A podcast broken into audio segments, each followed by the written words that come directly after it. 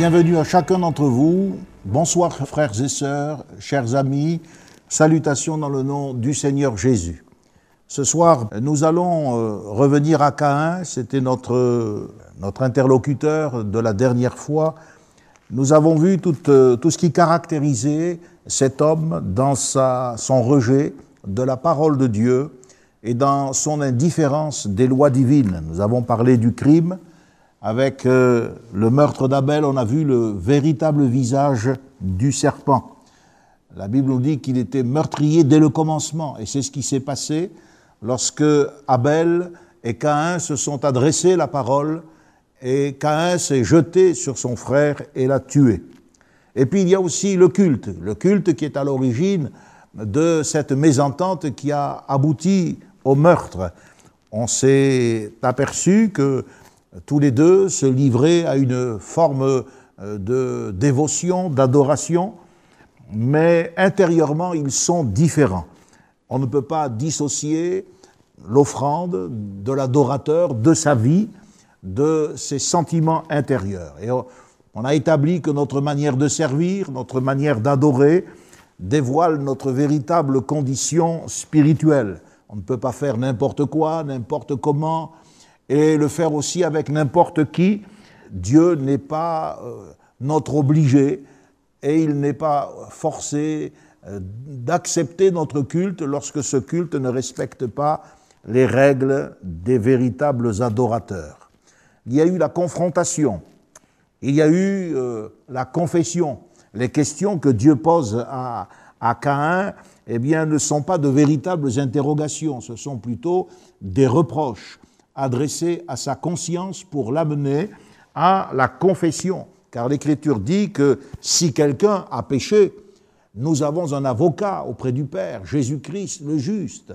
Et cette confession aurait pu permettre la réhabilitation à Caïn. Mais Caïn ne confesse pas son crime. Ce qu'il redoute, c'est le châtiment. Le mot péché qui apparaît pour la première fois dans ce dialogue entre Dieu et le meurtrier semble être, euh, euh, comment dirais-je, euh, quelqu'un de, quelqu'un de connu. C'est une vieille connaissance. Dieu dit qu'il se couche à la porte. Il est là. Caïn l'a déjà croisé sur son chemin. Caïn aurait pu accepter le pardon, la réhabilitation, mais il ne veut pas du relèvement que Dieu lui propose. Alors, il ne reste qu'une seule possibilité, c'est l'effondrement. Nous voyons que Dieu est un Dieu qui parle. Il parle à la conscience du pécheur. Non seulement Dieu a parlé pour créer toutes choses, mais lorsque l'homme est créé, eh bien, il s'adresse à lui pour le sauver. C'est un témoignage de la miséricorde de Dieu.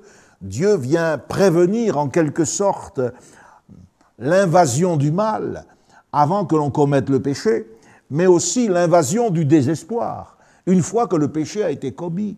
Ainsi, voyez-vous, Dieu nous invite à agir bien. Si tu agis bien, tu relèveras ta tête. Agir bien, pour nous, eh bien, c'est venir à Jésus, c'est accepter par la foi le salut et le pardon qu'il nous accorde. Mais la Bible nous dit que Caïn est sorti de la présence de l'Éternel. Il ne supportait plus cette présence, il n'acceptait plus cette parole et il est parti habiter dans la terre de Nod. Ce Nod signifie eh bien bannissement, errance, exil, fuite. Et puis il y a eu la cité. Alors il y a Caïn, le crime, la confrontation, la confession, la cité. Caïn est un bâtisseur de villes. On est passé de ce qu'on pourrait appeler la préhistoire à l'histoire au sens propre du terme cette période où les hommes se constituent en cité et s'administrent. Et c'est son fils qui va lui donner l'idée du nom de cette ville. Le fils de Caïn s'appelle Enoch. Ce n'est pas Enoch le septième dont parle la Bible, celui qui est pour nous un véritable modèle. Enoch qui marcha avec Dieu, qui avait reçu le témoignage qu'il était agréable à Dieu et que Dieu a pris avec lui. Ce n'est pas cet Enoch-là, c'est Enoch le fils de Caïn. Ce mot Enoch est à la fois un terme religieux et politique. Il est en rapport avec la fondation d'un édifice. Enoch, ça vient de Hanouka, c'est ce que je vous disais, qui signifie littéralement la dédicace. On pourrait dire que cette ville, elle a été appelée la ville de dédicace, la ville de dédicace dans le pays de l'exil, dans le pays de l'errance. C'est comme si Caïn envoyait à Dieu un message dédicacé, lui dire Tu me chasses, tu veux que je sois errant, eh bien je conteste ton jugement et nous nous rassemblons, nous refusons la sentence divine. Tu seras errant, tu seras tremblant sur la terre, mais Caïn dit non, il n'est pas question que je sois ni errant ni tremblant, nous allons faire une ville, nous allons la bâtir, nous allons devenir forts, et on voit que toute une industrie est mise au service des conquêtes terrestres. Il est question de, ceux qui, qui, forgent des instruments de fer et des reins. Il y a toute la culture également de la cité. C'est notre point de ce soir. La culture. Chaque culture est marquée à son origine par un culte. Et à l'origine d'un culte, il y a, nous dit la Bible, une divinité, une idole, c'est-à-dire, euh, comme euh, l'apôtre Paul nous l'explique dans l'épître aux Corinthiens, un démon ou bien une personnalité exaltée que l'on a fini par euh, faire accéder au rang de la divinité. Le nom que Caïn a reçu de sa mère signifie acquisition. Cela semble indiquer que sa vie est tout entière tournée vers les possessions, un style de vie marqué par les richesses, l'économie de marché. Il est question de l'airain. Et vous savez aussi, euh, euh, l'airain, euh, c'est un, en hébreu, c'est Meshochet, c'est la même racine que Nachash, le serpent. Et Ézéchias, avec le fameux serpent d'airain, nous montre eh bien, que ces choses peuvent évoquer les rites magiques les rites occultes qui sont liés à l'idolâtrie. C'est bien ce que le rassemblement des gens permet, ce que la ville autorise. La loi de la ville dédicace, ce n'est pas une loi juste. Et on ne peut pas s'attendre à ce qu'elle soit juste avec un homme comme Caïn qui refuse de reconnaître son crime. Sa loi, c'est celle de la vengeance. On sait que dans la Bible, il y a, dans le livre de l'Exode, la loi du talion, œil pour œil, dent pour dent et vie pour vie. Vous trouvez ça dans le chapitre 19 du livre de l'Exode, versets 23 à 25, et dans le Lévitique. Cette loi paraît sévère, mais elle exigeait une vie pour une vie. Alors que quand on lit l'histoire de Caïn et puis euh, euh, de son descendant, les mecs, les mecs, c'est lui qui va instaurer la, loi de la ville dédicace. Eh bien, il dira, Caïn sera vengé sept fois, et les mecs 77 fois. Donc c'est pas vie pour vie, c'est 77 vies pour une vie. On comprend que lorsque Dieu a regardé le crime, lorsqu'il a assisté à ce refus de se confesser, quand il a vu eh bien, la cité qui euh, contrevenait à sa décision, quand il a vu la culture, on comprend que Dieu est décidé de tout reprendre à partir d'un autre fils qu'il va donner à Adam et à Ève, à partir de Seth. En fait, il faudra réaiguiller euh, l'humanité. Et cela va être fait dans un premier temps par Seth. La Bible nous dit que c'est avec Seth que l'on va commencer à invoquer le nom de l'Éternel. C'est avec lui que va se produire le premier réveil religieux. Mais il faudra le faire quelques siècles plus tard, une seconde fois avec Noé à la génération du déluge. Cette fois-ci, ce sera d'une manière beaucoup plus radicale et une troisième fois après le déluge, alors qu'on aurait pu penser que la terre, une fois nettoyée, l'homme accepterait enfin la parole de Dieu. Eh bien non, avec Babel, nous assisterons aussi à un jugement, la dispersion euh, des nations et la confusion du langage. Pour être clair, il faudrait euh, en arriver à admettre et à reconnaître qu'il faudrait un déluge à chaque génération si on voulait corriger le mal de cette manière. Pourtant, quand Dieu a créé l'homme, la Bible nous dit que non seulement tout était bon, mais tout était très bon. Et d'ailleurs, de ce Dieu qui est bon, Jésus un jour a dit à un de ses disciples, Pourquoi m'appelles-tu bon? Il n'y a de bon que Dieu seul. Dieu qui est bon n'engendre que de bonnes choses. Alors la question qui se pose, c'est est-ce que l'homme est, bon? Bien sûr que l'homme était bon. Il était bon dans cette période d'innocence, tant qu'il n'était pas soumis au test de l'obéissance dans le jardin et avec l'irruption du péché dans son cœur, l'irruption du péché dans sa vie. L'homme est devenu un sujet permanent de tristesse et d'irritation aux yeux de Dieu. Alors ici, je réponds à la question de quelqu'un qui m'a demandé pourquoi Dieu a créé le diable, etc. Pourquoi Dieu a créé l'homme méchant? Dieu n'a pas créé le diable. Il a créé des anges euh, en nombre limité, mais un nombre très très grand qui nous dépasse. Et il a créé une hiérarchie, une catégorie d'anges euh, particuliers, ce sont les, les chérubins. Et un de ces anges, un de ces chérubins, a décidé lui aussi de désobéir. Donc le mal est venu par le choix d'une créature qui était libre, moralement libre, une intelligence spirituelle, une intelligence céleste, comme il y a des intelligences terrestres. L'homme n'est pas une brute, il n'est pas un animal, mais il peut mettre son esprit, ses capacités au service du bien ou du mal. Adam a choisi le mal. Avec le mal, ce qui était bon, ce qui était même très bon à l'origine, est devenu mauvais, très mauvais, au point que Dieu doit tout reprendre à plusieurs reprises.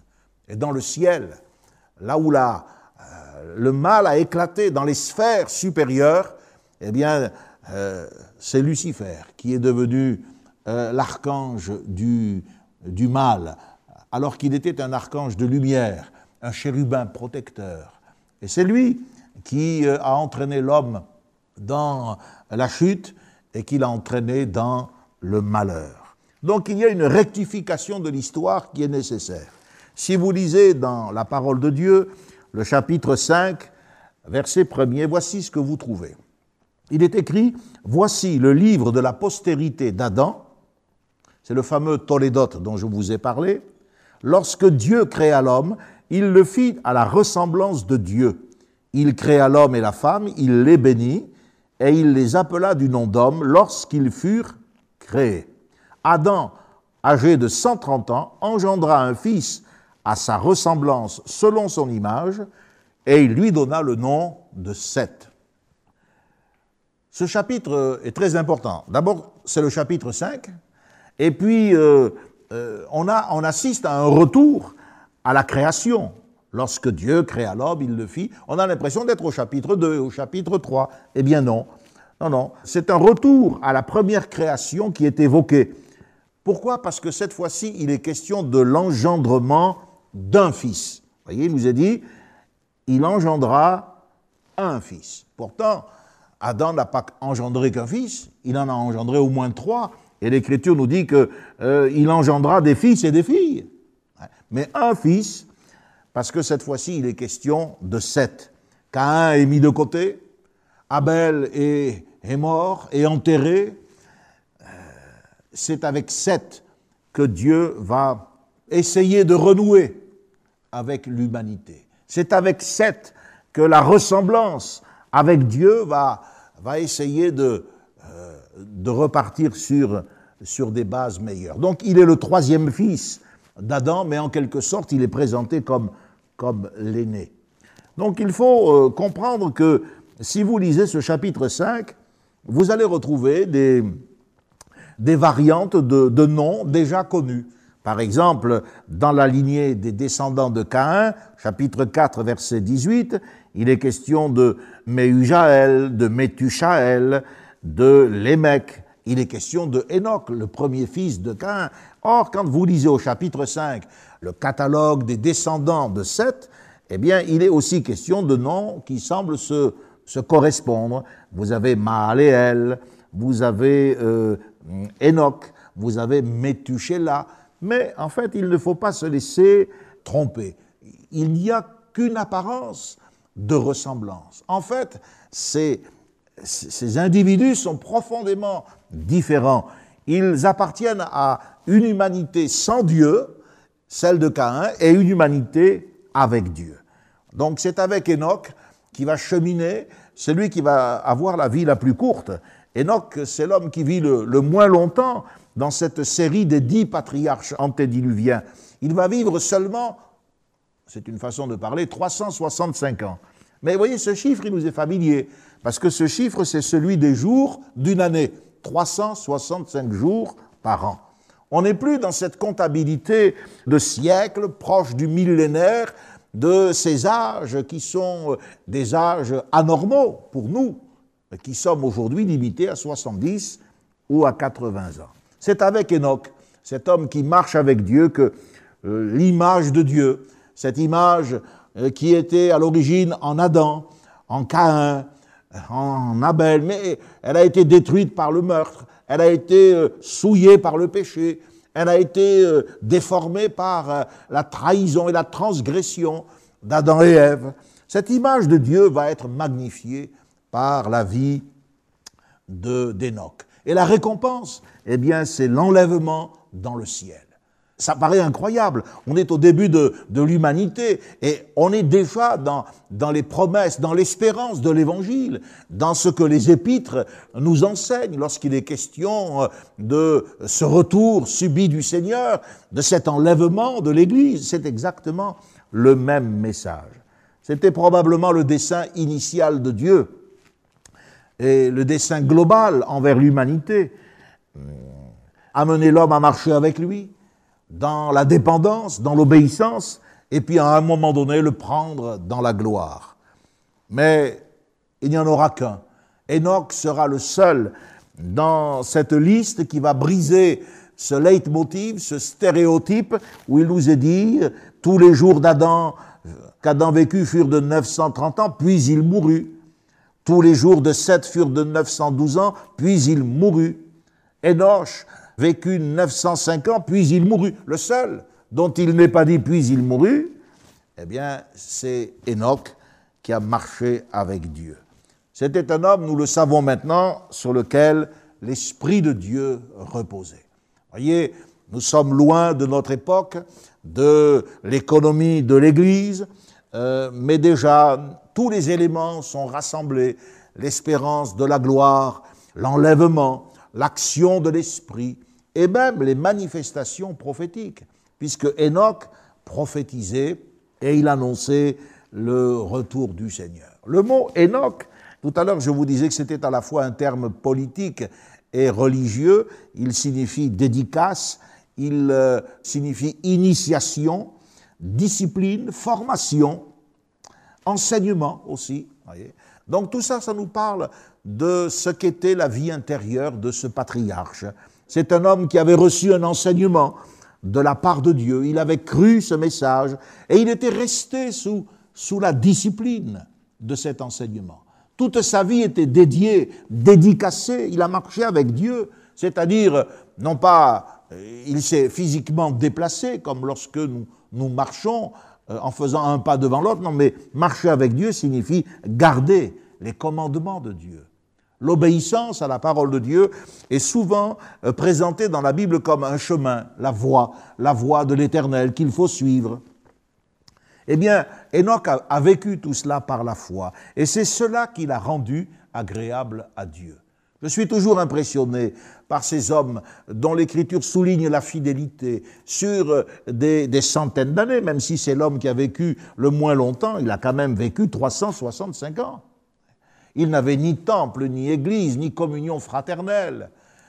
Il n'avait pas non plus la, Bible. Les seuls éléments qu'il possédait, c'était probablement ces, ces, livres, ces tablettes dont je vous ai parlé.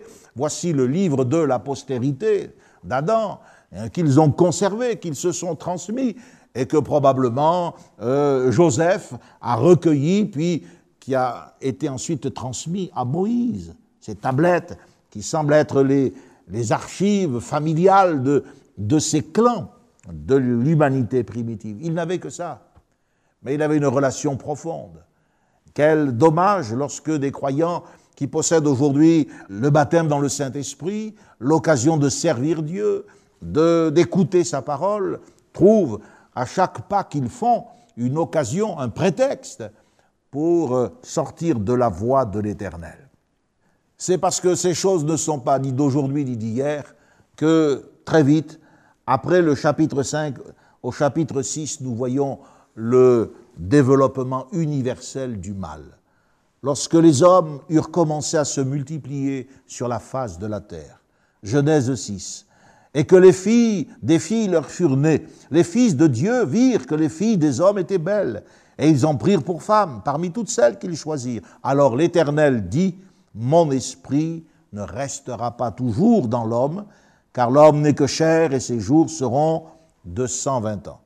Les géants étaient sur la terre en ces temps-là, après que les fils de Dieu furent venus vers les filles des hommes et, qu'elle leur eut donné des enfants. Ce sont ces héros qui furent fameux dans l'Antiquité. Et là, il nous est dit, l'Éternel vit que la méchanceté des hommes était grande sur la terre, que toutes les pensées de leur cœur se portaient chaque jour uniquement vers le mal, L'Éternel se repentit d'avoir fait l'homme sur la terre. Il fut affligé en son cœur. Et l'Éternel dit, j'exterminerai de la face de la terre l'homme que j'ai créé, depuis l'homme jusqu'au bétail, aux reptiles, aux oiseaux du ciel, car je me repens de les avoir faits. Mais Noé trouva grâce aux yeux de l'Éternel. Avec quelle rapidité le mal s'est développé. D'abord un homme, Adam, puis une famille avec le meurtre de son fils, bannissement de Caïn, puis le clan, les descendants de Caïn qui contreviennent à la sentence divine, qui se livrent à l'idolâtrie, au spiritisme, la bigamie, la vengeance, la cruauté. Et maintenant avec lui, à l'époque de Noé au chapitre 6, c'est plus un clan, c'est l'humanité tout entière. Le chapitre 6 est un chapitre qui euh, interpelle souvent les croyants parce qu'il nous montre dans les versets 1 et 2 euh, d'abord la confusion dans les unions. Et deuxièmement, ce chapitre euh, évoque le fruit de ces unions, le résultat de ces unions, c'est-à-dire le gigantisme. Il y avait en ce temps-là des géants. Si vous regardez un petit peu plus loin, au chapitre 11, car je vous ai dit à plusieurs reprises que la Genèse, ce n'est pas que la création, euh, les six premiers jours, mais la Genèse, c'est tout un ensemble. Il faut aussi lire les chapitres qui suivent, le chapitre 11 et ensuite l'histoire des patriarches. Au chapitre 11, vous retrouvez ce gigantisme dans cette volonté de construire une tour qui atteigne le ciel, la tour de, de Babylone, la fameuse tour de Babel. Et puis vous avez aussi cette même confusion la confusion était à l'origine du gigantisme dans le cas des fils de Dieu qui sont allés vers les filles des hommes, mais dans le cas de la construction de la tour de Babel, la confusion est le résultat de leur orgueil. Ce rapprochement nous montre que c'est justement un orgueil démesuré, la volonté de puissance, euh, la subversion des ordres établis par Dieu qui est à l'origine de ces drames dont les tenants et les aboutissants gardent encore un mystère qui nous échappe. Bien sûr, on a l'impression que le châtiment du déluge est quelque chose de disproportionné. Mais je voudrais vous, expliquer que la faute en question relève d'un ordre particulier. Le chapitre 6 va nous présenter Noé son histoire, euh, sa famille, la construction de l'arche. Le déluge ensuite va interrompre toutes les généalogies. C'est un nouveau commencement pour l'humanité. Et on voit que à partir du verset 3, où Dieu dit L'homme n'est que chair, ses jours seront de 120 ans, euh, le mal est à l'origine de la limitation de la longévité de l'homme. C'est à partir de là que Dieu dit, eh bien désormais, cette génération va avoir 120 ans de délai. Ensuite, on voit que certains hommes, c'est une question aussi qui m'a été posée, euh, vont vivre euh, bien au-delà de 120 ans. Abraham, par exemple, avait 175 ans, si ma mémoire est, bonne. Et euh, on voit qu'il y a des, hommes comme ça qui ont dépassé cette limite, mais cette limite concerne surtout la génération des gens du déluge. 120 ans, c'est probablement le temps qu'il a fallu pour, pour mettre en place le plan de salut. C'est probablement le temps auquel l'apôtre Pierre se réfère lorsqu'il dit la patience de Dieu se prolongeait au temps de Noé. Voilà. En fait, il s'agit d'une deuxième époque, une deuxième, la deuxième époque de l'homme selon la Genèse. Voilà. Elle va du, de l'histoire du patriarche et de ses trois fils, donc du chapitre 6 jusqu'au chapitre 10. Le déluge va détruire toute vie, mais il faut aussi comprendre qu'en même temps, le déluge va préserver la vie. Ce désordre qui est mentionné au chapitre 6, je vous l'ai lu, chapitre 6, verset, verset 5, et puis aussi il y a les versets 11 et 12, regardez, la terre était corrompue devant Dieu. La terre était pleine de violence. Dieu regarda la terre et voici, elle était corrompue, car toute chair avait corrompu sa voix devant Dieu. Ce désordre qui est répété à deux reprises est semblable au chaos, au chaos euh, originel de Genèse 1, mais c'est un chaos moral. C'est le vide. La terre était tohu, va bohu, informe et vide. C'est le vide, c'est l'informité dans la dimension spirituelle. Seul Noé, seul Noé est qualifié de juste et d'intègre. Et de lui seul, il est dit, il trouva grâce aux yeux de l'Éternel. Cela ne signifie pas que Noé était un homme parfait, mais puisqu'il a eu besoin de la grâce de Dieu. C'est la première mention de ce nom, de ce mot magnifique, la grâce. Quand vous pensez que la parole a été faite chair et elle a habité, nous dit l'apôtre Jean, parmi nous, pleine de grâce et de vérité. La grâce de Dieu. C'est la première mention. Noé est donc un, type, euh, une figure prophétique de Christ. L'apôtre Pierre nous dit que, première épître de Pierre au chapitre 3, l'Esprit de Christ parlait par Noé. Voyez? Au même moment où Dieu dit, je vais exterminer de la face de la terre l'homme que j'ai créé. Quelle, terrible euh, sentence. Eh bien, vous trouvez écrit, mais Noé trouva grâce aux yeux de l'Éternel. Noé s'inscrit dans la lignée d'Abel, qui a eu une vie éphémère. Abel signifie souffle, vapeur, une vie trop courte, mais Abel, le juste, dont le témoignage nous parvient encore. L'Écriture nous dit que son sang parle encore. Eh bien, Noé s'inscrit dans la lignée d'Abel, d'Enoch. Ce qu'il faut comprendre pour expliquer la catastrophe planétaire du déluge, le déluge n'a pas été local, comme certains le disent. C'est qu'avant le cataclysme, il y a eu un processus, de destruction et de perversion qui s'est mis en marche à l'échelle universelle. Ma conviction personnelle, mon interprétation de ce texte, vous pouvez très bien en avoir une autre, et je vous ai montré combien il nous faut être prudent avec ces textes des origines, où forcément des éléments nous échappent, nous ne faisons que supposer à partir des données de l'écriture que nous voulons interpréter le plus justement possible.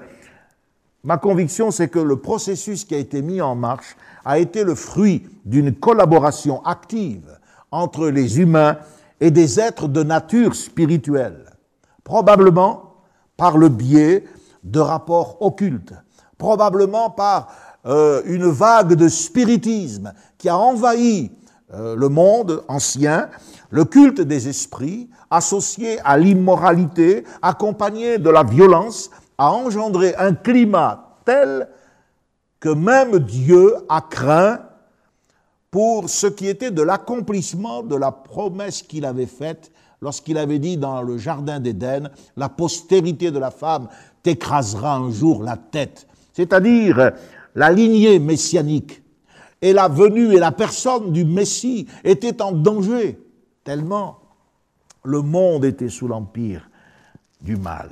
Ici, on voit que l'Éternel fut affligé en son cœur. Voyez, on n'est pas comme euh, ces divinités grecques, impassibles dans l'Olympe. L'homme est une perpétuelle affliction pour Dieu. Dieu a un cœur, non pas au sens où, eh bien, nous pouvons l'entendre nous, car Dieu est esprit, mais il a été affligé au plus profond de sa personne, l'être divin et éternel a été affligé. En cet homme, au sujet duquel Dieu a dit, Mehod Tov, c'est très bon, eh bien, eh bien, il voit désormais qu'il n'y a rien de bon. Qu'est-ce qui s'est passé? C'est la puissance du mal, c'est la puissance du péché. La terre était corrompue devant Dieu. À trois reprises, à trois reprises, il nous dit dans ces deux versets, lisez surtout les textes que je vous cite, méditez-les, n'essayez pas comme une éponge d'absorber ces paroles, vous les oublierez très très rapidement. Prenez des notes et allez dans votre Bible. À trois reprises, il nous est dit que la terre était corrompue devant Dieu et pleine de violence. Toutes ses pensées, notez bien, toutes ses pensées, chaque jour, uniquement vers le mal. Et il est dit, la méchanceté des hommes était grande. Dieu ne trouve plus son plaisir dans l'homme. Ce ne sera qu'avec euh, la naissance de Jésus-Christ. Je vous renvoie dans, les chants de Bethléem, lorsque les anges ont chanté Paix sur la terre parmi les hommes qui l'agréent, c'est-à-dire littéralement bon plaisir dans les hommes. Désormais avec Jésus, en qui Dieu a mis tout son plaisir, celui-ci est mon Fils bien-aimé, en qui j'ai mis tout mon plaisir, toute mon affection. Et euh, dans l'Église, ces hommes et ces femmes régénérés, transformés par la puissance de l'Esprit et de la parole de Dieu, que Dieu va à nouveau trouver plaisir dans l'homme. Noé a trouvé grâce aux yeux de Dieu.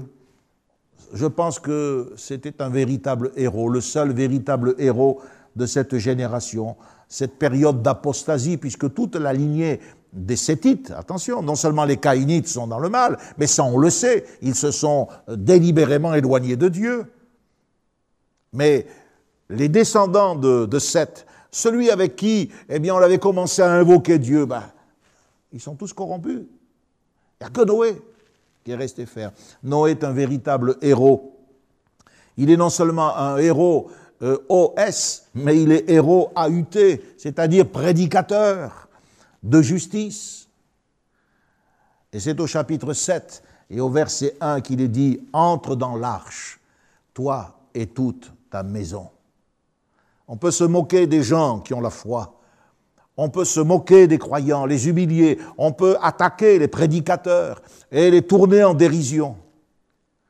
Mais il y a un moment où Dieu dit à ces gens, entre dans l'arche, toi, toi et toute ta maison. Le seul moyen d'échapper à ce jugement, mes amis, c'est d'appartenir à cette famille, d'être de la parenté. L'arche est pour la préservation de Noé et des siens. Permettez-moi de vous poser une question. Est-ce que vous faites partie de la famille? Est-ce que vous appartenez à cette parenté? L'apôtre Jean nous dit à tous ceux qui l'ont reçu, à tous ceux qui ont cru en son nom, cette parole leur a donné le pouvoir de devenir enfants de Dieu, lesquels sont nés non de la chair et du sang, mais de la volonté du Seigneur. Oui, mes amis, c'est un drame, mais il faut oser le dire. L'idée que nous nous bâtissons d'un salut universel, d'un monde entier qui finirait par se convertir, est une illusion, c'est une idée mensongère. L'amour de Dieu ne vient pas couvrir les caprices des pécheurs. Et lorsque, eh bien, nous persistons dans le mal, malgré l'amour réel que Dieu nous porte, alors la Bible dit que nous amassons un trésor de colère pour le jour de la colère. Et lorsque j'y pense, eh bien je tremble. Il est question des fils de Dieu. On hésite euh, pour savoir si ce sont des hommes ou des êtres spirituels.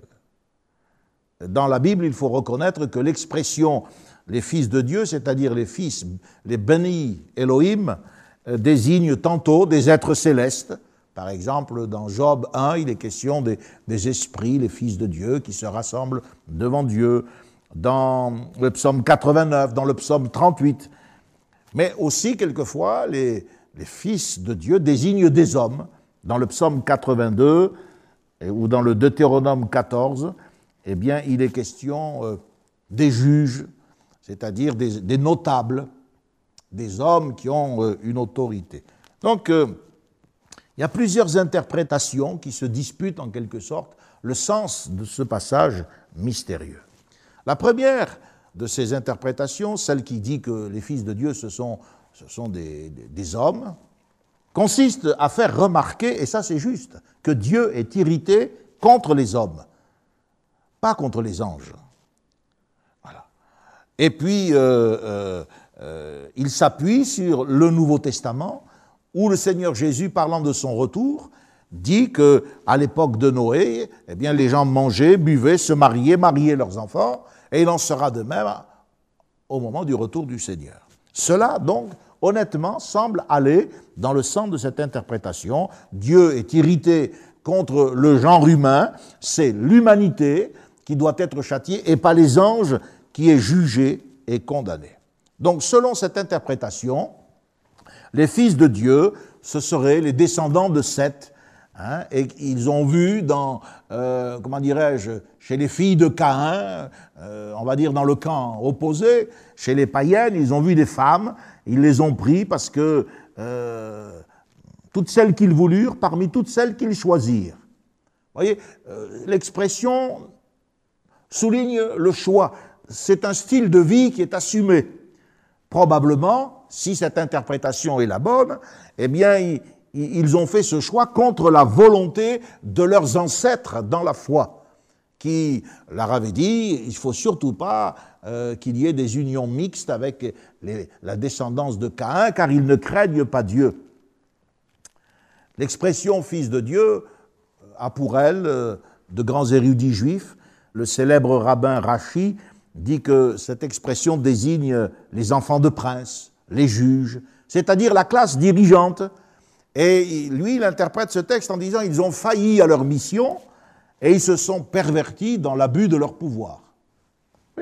probablement qu'il y a eu les abus de pouvoir, euh, comment dirais-je, les conflits d'intérêts et euh, toutes les, euh, les combines possibles auxquelles nous assistons, ça n'est pas d'aujourd'hui ni d'hier. La seconde interprétation vers laquelle je penche fait intervenir des êtres spirituels. Cette expression, les fils de Dieu, se rapporterait aux anges déchus, descendus du ciel. La traduction d'un autre rabbin, Rabbi Hirsch, dit ceci les fils de l'espèce divine. Voyez? Les fils de l'espèce divine. Ce qui laisserait entendre que les filles des hommes, comme notre version Louis II le traduit, appartenaient à une autre espèce. Si vous lisez la Bible, pour, s'éclairer quand il y a un texte difficile, eh bien, il faut chercher dans la Bible des occurrences, des références où des lumières peuvent venir éclairer l'obscurité apparente d'un texte. Quand vous lisez Ézéchiel chapitre 28, verset 11 à 19, quand vous lisez Daniel chapitre 10, verset 13, il faut aller lire ces textes. Vous vous apercevez que des monarques, des rois terrestres peuvent être dirigés littéralement sous l'emprise, manipulés même, on peut dire, par des princes spirituels, des princes d'origine surnaturelle. Par exemple, quand Daniel a prié, il a reçu la visite de l'archange Michael qui défend le peuple d'Israël, et Michael lui a dit, le chef, le prince du royaume de Perse m'a résisté pendant 21 jours. C'est pour ça que eh ta prière, elle est exaucée seulement maintenant, trois semaines après. Vous imaginez bien que ce n'est pas, ce n'est pas le, chef du gouvernement terrestre, humain, de, la Perse, de l'Iran, qui a résisté à, un ange, à un archange comme Michael. Non, il s'agit d'une puissance dont Paul parlera dans Éphésiens 6 lorsqu'il cite les autorités, les puissances, les dominations, les gouvernements spirituels. Avec les géants, nous sommes en présence des conséquences du rapprochement de deux mondes. Des hommes vont s'associer à des puissances spirituelles supérieures et ils vont donc expérimenter des pouvoirs extraordinaires. Ce contact avec les esprits déchus, cette combinaison de, de deux ordres distincts, un ordre angélique supérieur qui se mêle à l'humanité rebelle va engendrer une situation qui n'aurait jamais dû exister de manière naturelle. Les lois attenantes à la reproduction des êtres établissent que chacun se reproduit selon son espèce. L'espèce adamique n'a pas pu à elle seule donner naissance à des êtres semblables, ces géants, etc., etc.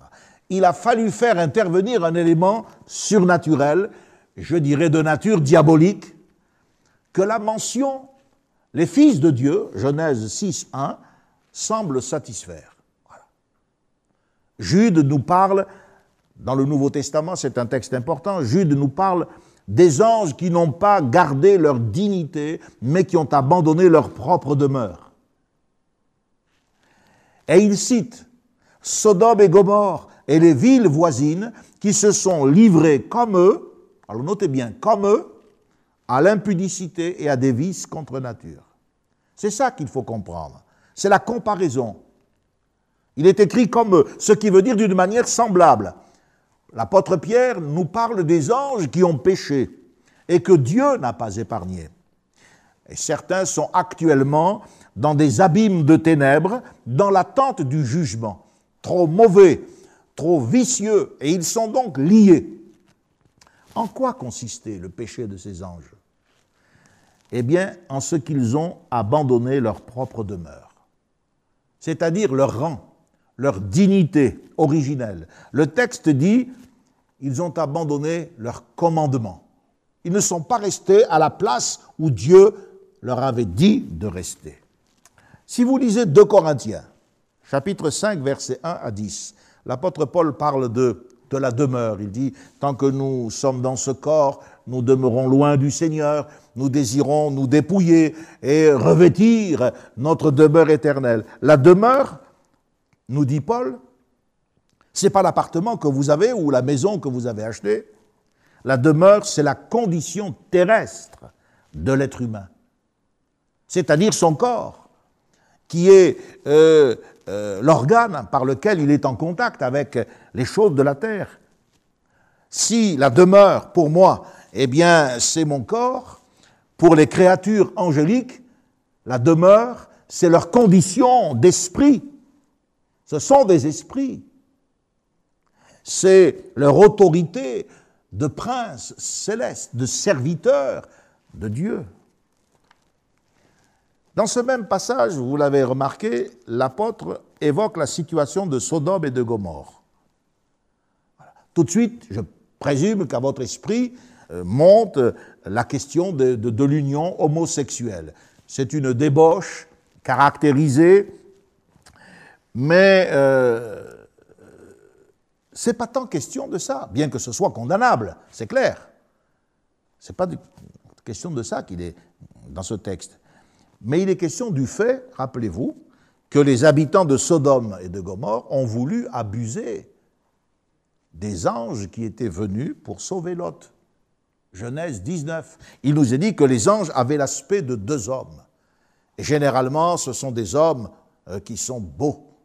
Voyez? C'est l'éclat du royaume céleste qui est sur la manifestation de ces esprits, car les esprits peuvent nous apparaître sous la forme sous une forme physique.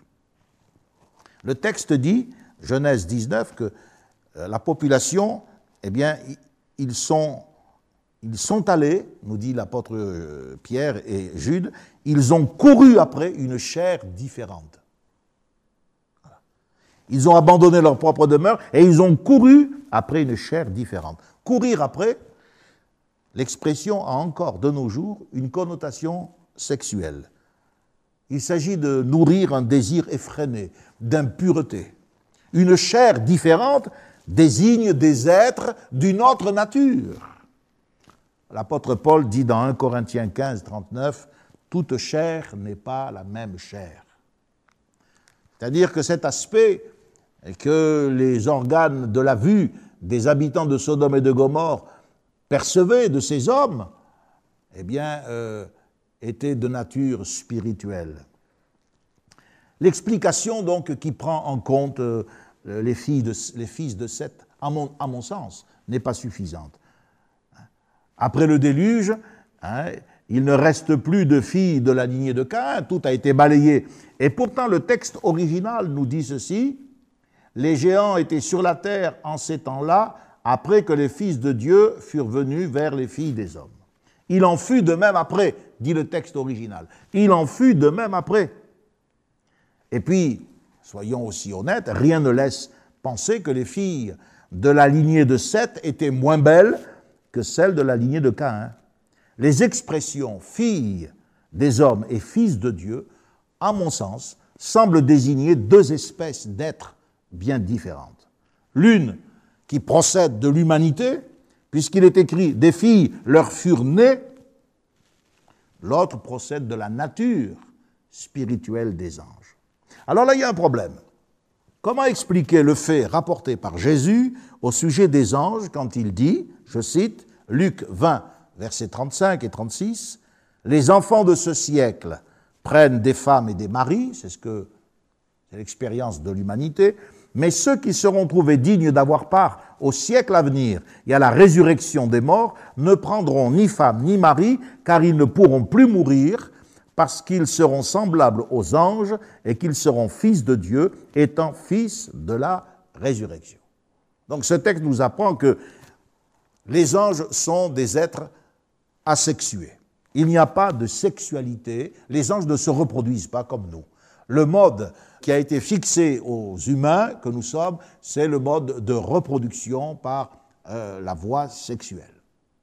Les anges ne se reproduisent pas. Ils sont en nombre infini, des myriades de myriades, des millions de millions, nous dit euh, Daniel, mais c'est un nombre bien limité. Ils sont créés, ils ne meurent pas comme nous, et ils n'ont pas la possibilité de se reproduire.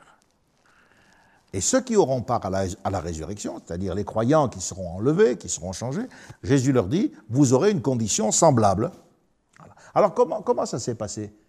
Puisqu'il n'y a pas de sexualité. Je pense que c'est sous la forme d'une possession que ces esprits ont agi à l'époque du déluge. Le Nouveau Testament nous montre comment des êtres peuvent être possédés, affligés euh, de malformations, certains organes, comme euh, par exemple le muet, lorsque l'esprit sourd et muet a été chassé, cet esprit qui bloquait les organes de la parole et de l'ouïe, eh bien cet homme, guéri par Jésus, a pu parler et il a pu entendre. Et on voit aussi que euh, lorsque les esprits s'emparent d'un homme, comme à Gadara, il leur communique une force extraordinaire. On avait lié cet homme avec des chaînes, mais personne ne pouvait plus le retenir.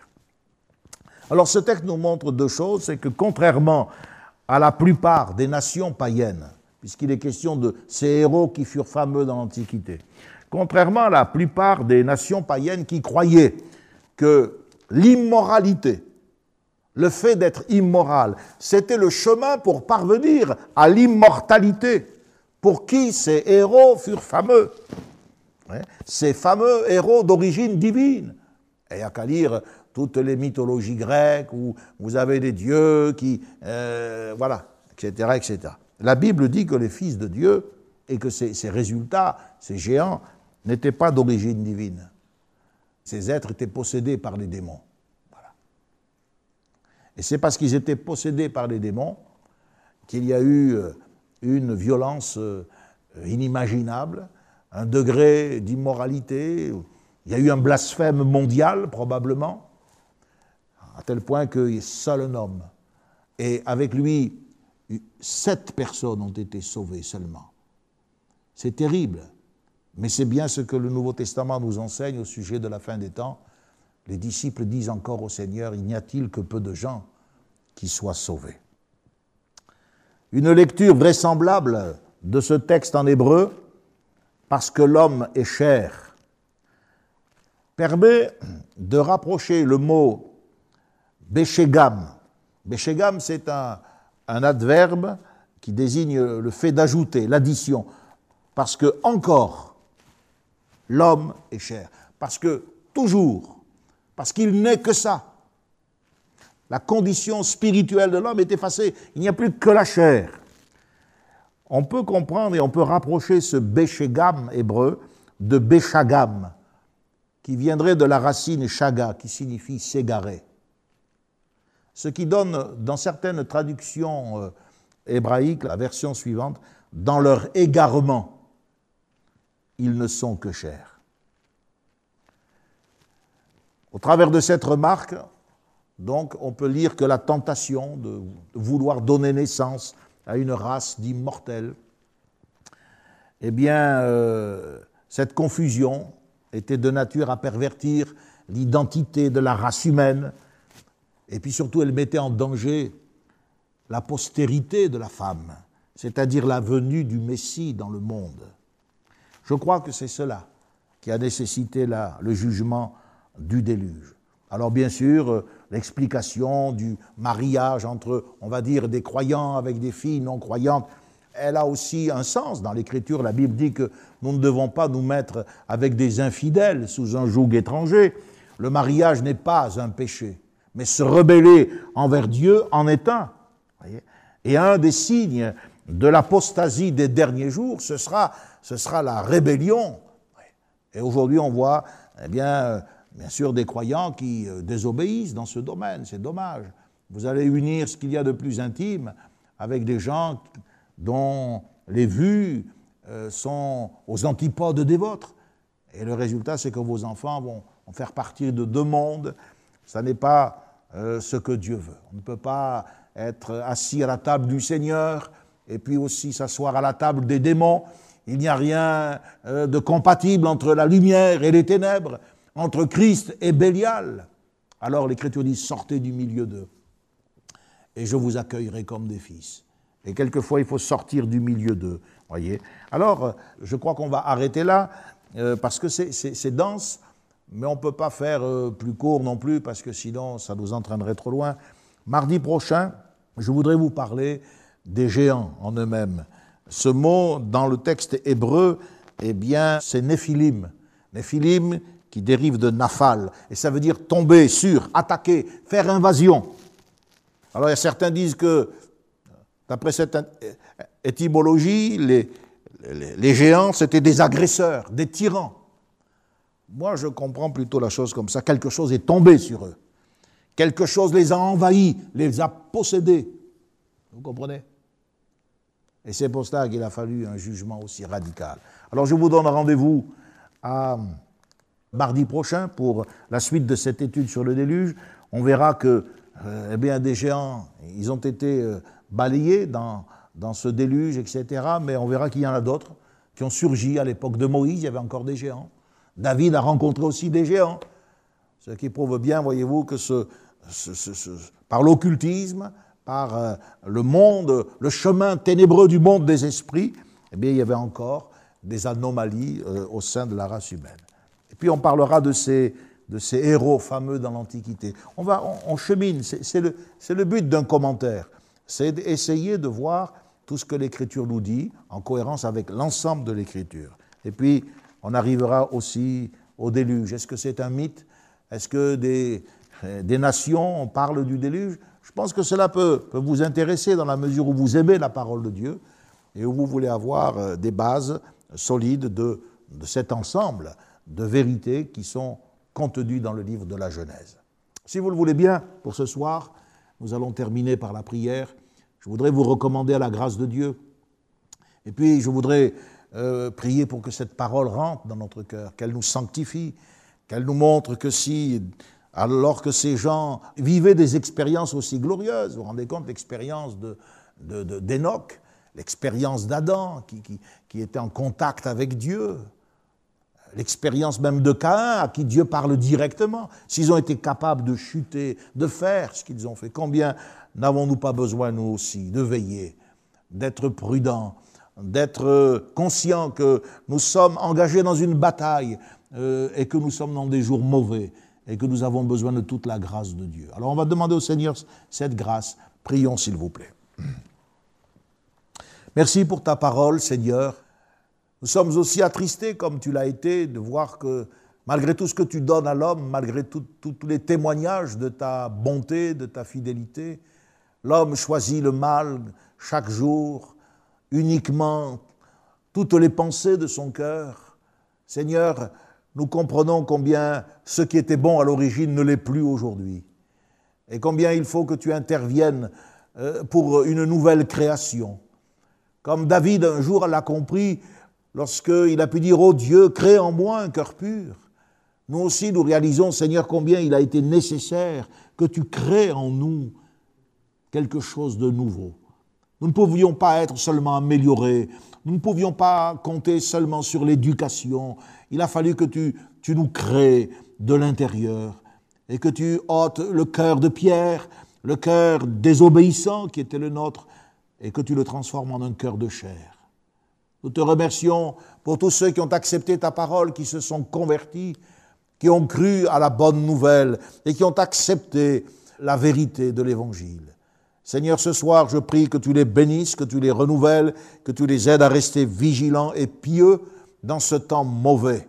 Mais je prie pour tous ceux qui ne sont pas encore convertis, tous ceux qui m'écoutent patiemment, mais qui n'ont pas encore fait de choix.